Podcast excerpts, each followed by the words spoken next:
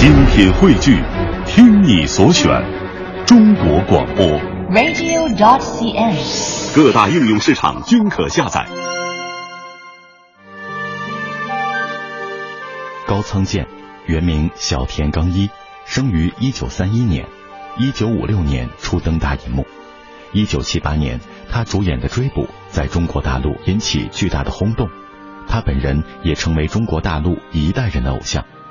二零零五年，高仓健主演了张艺谋导演的《千里走单骑》，迄今为止共出演了二百零五部电影作品。从一九七八年到一九八五年，中国公映了五部高仓健主演的电影。一九七八年是文革后首部与国内观众见面的外语片《追捕》。一九八一年迎来山田洋次导演的《远山的呼唤》。一九八三年是三谷四郎的《海峡》。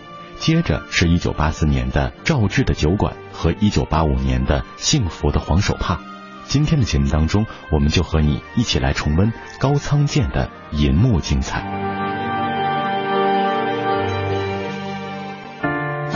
时光电影院，电影世界随身听。电影世界随身听。一九七六年追捕。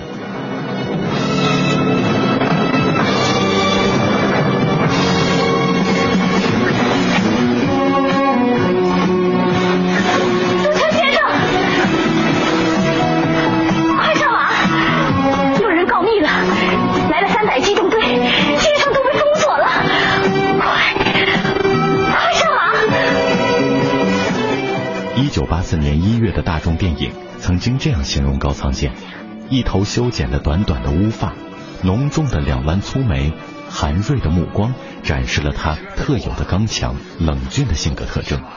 当时已年近五十三岁的高仓健，凭借《追捕》这部电影，一举成为中国最受欢迎的外国电影明星。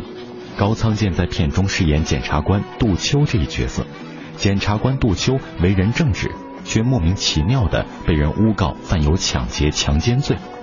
为了洗清自己的冤屈，杜秋一边躲避警察的追捕，一边坚持追查自己被诬告的真相。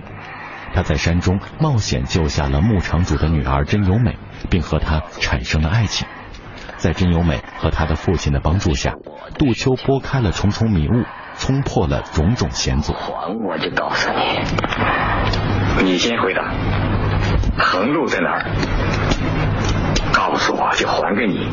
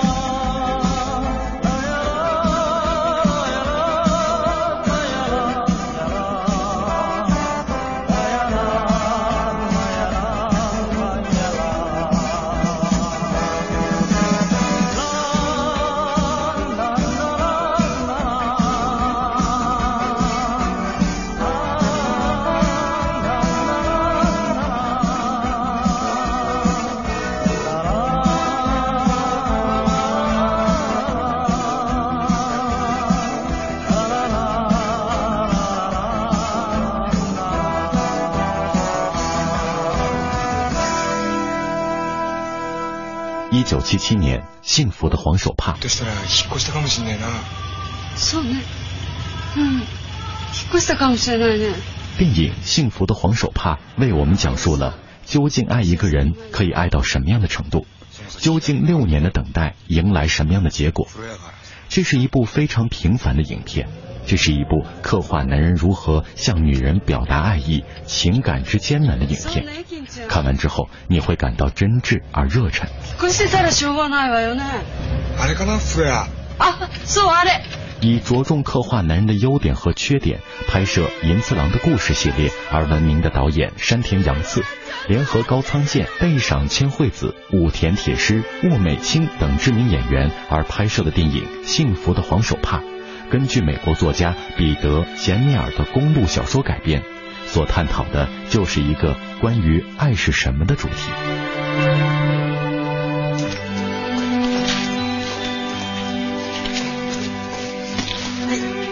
一九八零年，《远山的呼唤》。たけし。おじさん帰るって。どこに知らない。もう会えないかもしれないから、さよなら言ってきなさい。じゃあ。 《远山的呼唤》 是由日本导演山田洋次执导，背赏千惠子、高仓健、吉冈秀隆主演的。一九八零年三月十五号在日本上映，获得第四届日本电影学院奖。这是一部讴歌小人物平时友情和爱心的乡村式电影。高仓健饰演田岛耕作，他勤劳而善良，但父亲因生活所迫而自杀，妻子自寻短见，面对债主凶恶的挑衅，耕作一怒之下杀了债主后流亡他乡。敏子是一位年轻貌美的少妇，两年前跟随丈夫到北海道拓荒，不久丈夫就因意外而离她而去。随后，耕作和他们母子二人建立起了真挚的感情，但不料第二天就被逮捕并判有期徒刑四年。敏子只能在爱的深处呼唤着耕作的早日归来。お世話になりました。このうちで過ごした日のことは一生忘れません。 だけねえ、おじさんどこ行くのねえ。ねえ、どこ行くのねえ。一九八零年动乱，素晴らしい台本を素晴らしい共演者と仕事ができるので張り切ってます。上がらないでやれるかしらってちょっと心配なんです。动乱这部电影分为上下两集，上集渡海寻爱，下集雪下个不停。一九三二年四月， 仙台连队士兵沟口为营救因贫穷被卖入妓院的姐姐阿黛，开枪打死上级军官，被判死刑。连队上尉中队长宫城启介为其辩护无效，将借到的一千日元交给阿黛。上任后的宫城亲眼看到军队上层的腐败，便想发动兵变。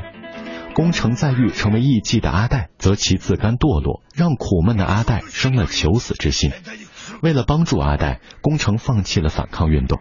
一九三五年十月，宫城调至东京第一联队，并与阿黛开始了同居。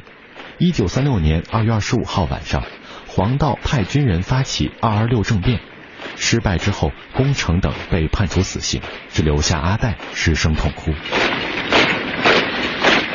一九八五年夜叉，東京に帰って何があるんですか東京に来いという私を抱いてそばにいてほしいんです。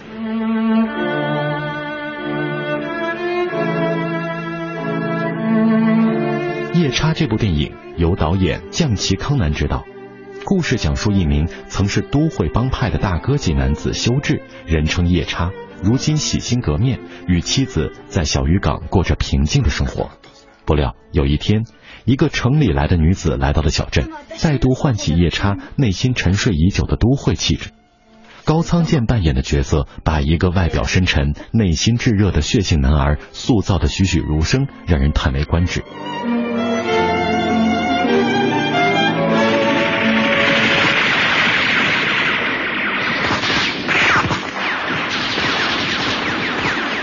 近三十年来，高仓健在电影中的角色多属侠骨柔肠、严寡情长或尽职的好汉，而在大学专攻法国文学的降旗也擅长刻画挫折、有趣与美丽的人生。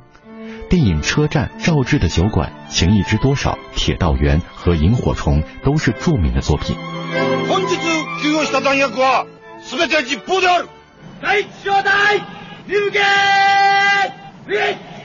一小隊入撃 一九八九年，黑雨。東京に帰って何があるんですか東京に来いという私はないですよ。这是一部超感人的警匪片，迈克尔·道格拉斯和安迪·加西亚饰演纽约警探，负责押解日本黑社会头子松田优作回国受审。不料在大阪机场交人时被歹徒调包劫走人犯，两人留下来协助当地警官高仓健追捕松田， 在凯特·卡普兰开设的夜总会中找到线索。但安迪惨遭日本黑帮惨杀街头殉职，迈克尔忍无可忍，决定跟高仓健携手指导戒备森严的匪窝。そうね。でも私にはこの方が楽なの。それとも死ねばよかった。 一九九五年，《四十七人之刺客》。敵は我らを土牢の身としてその処置処断に一点の情けもなく武士に対する影片《四十七人之刺客》讲述了元禄十四年三月十四日，赤穗藩藩主前野内将头受到吉良上野介误导，指令在众城主面前出丑。事后他恼羞成怒，刀伤吉良。 然而此举发生在将军所在的内廷，属大逆不道之罪。前野最终被判切腹谢罪，吉良则逍遥法外。大石が仕掛けた謀略戦争だった負けるかよ柳沢中即日噂を流す支えておくれやす旦那様噩耗传至赤穗，举城上下一片震惊。 赤穗比头家老大，室内藏住，老成持重。他不愿主公背负罪名不得翻身，于是集结一众忠诚之士，忍辱负重，只为等待手刃吉良的复仇之日。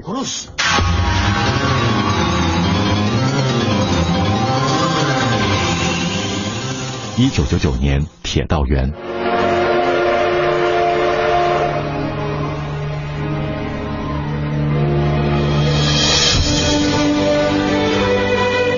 电影《铁道员》讲述了北海道黄武县终点站的站长佐藤义松已经在这里工作了四十五年，数十年如一日。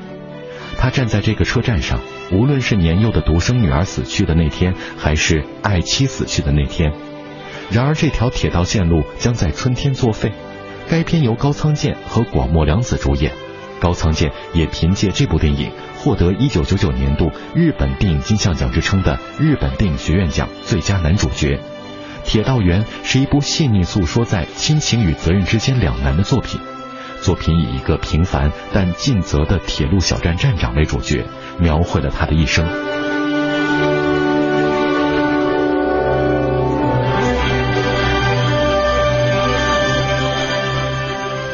二零零五年，《千里走单骑》。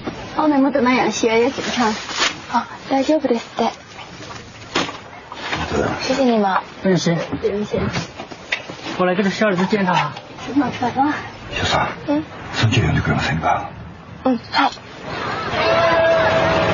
二零零五年，高仓健参演张艺谋的《千里走单骑》，让他更加深入中国观众的心中。早在拍摄《英雄》时，张艺谋就向高仓健发出过邀请， 但高仓健看了剧本之后说：“张艺谋，你记住，我跟你合作绝不是仅仅为了合作，我是想表达人与人之间的那份情感。这种虽然有豪华的大场面，但我不感兴趣。”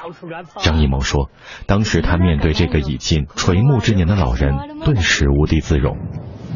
いやヤンヤンに聞いてくれませんかもしかしたらヤンヤンはお父さんに会いに行きたくないんじゃないでしょうか嗯 是不是应该直接问一下洋洋的意思呢他是不是不想去见他的爸爸小娃的事情不想为了我们大人主张你的了。不想问，小娃弄个屁啊！你说那你说你说。嗯哎，一个一个说，你翻译不好翻译。你瞎操心什么？你也不会日本话吗？我不会日本。我也不会，你也不会啊，这个。できないくせに村長さんが怒られていますもう一回直接聞いてもらえませんか他是想拜托你直接问一下洋洋的意思二零一二年，致亲愛的你。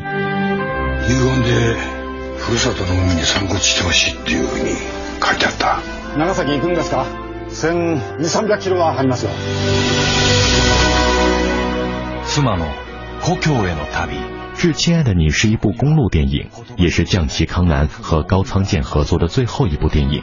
剧本异常的感人， 影片讲述富山县的监狱指导官苍岛英二遵从亡妻杨子的遗愿，前往他的故乡长崎县平户市，把他的骨灰撒在大海上。杨子另有一封明信片图片信存于该地的邮政局，待他领取。途中，苍岛遇上山野辉夫及其他各有家庭烦恼的一些人，让他回忆起与歌手杨子的温馨往事。ありがとう。 大切な思い届いていますか？一九九九年，高仓健获得日本电影学院奖。日本映画界最大の祭典第23回日本アカデミー賞の授賞式が今年も盛大に行われた今回は感動作高仓健凭借《铁道员》获得1999年度日本电影学院奖最佳男主角，该片也是当年这个奖项的最佳影片。这不得不提高仓健与将崎康南的第二十次合作。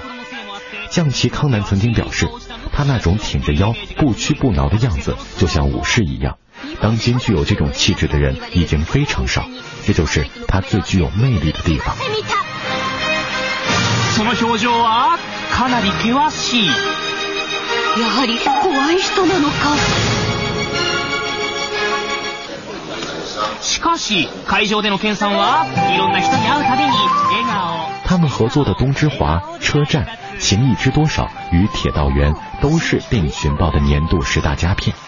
导演将其表示：“我天生是一个慢性子的人，对待任何事都会忍耐。这点性格与高仓健非常的相近，所以我们能够相知相通。我们两个人就像一家人那样，有一种割舍不断的感情。”あの言ってよかったのかなってちょっと反省もしています。はい。矢部さんはいかがでしょう。 生きるために俳優になってあっという間に四十数年時が経ちました。えー、またいただけるように一生懸命やりたいと思います。ありがとうございましたおめでとうございます。終わってみれば本命視されていたポップ屋が14部門中9部門を独占20世紀最後の映画の祭典を20世紀最後の映画スター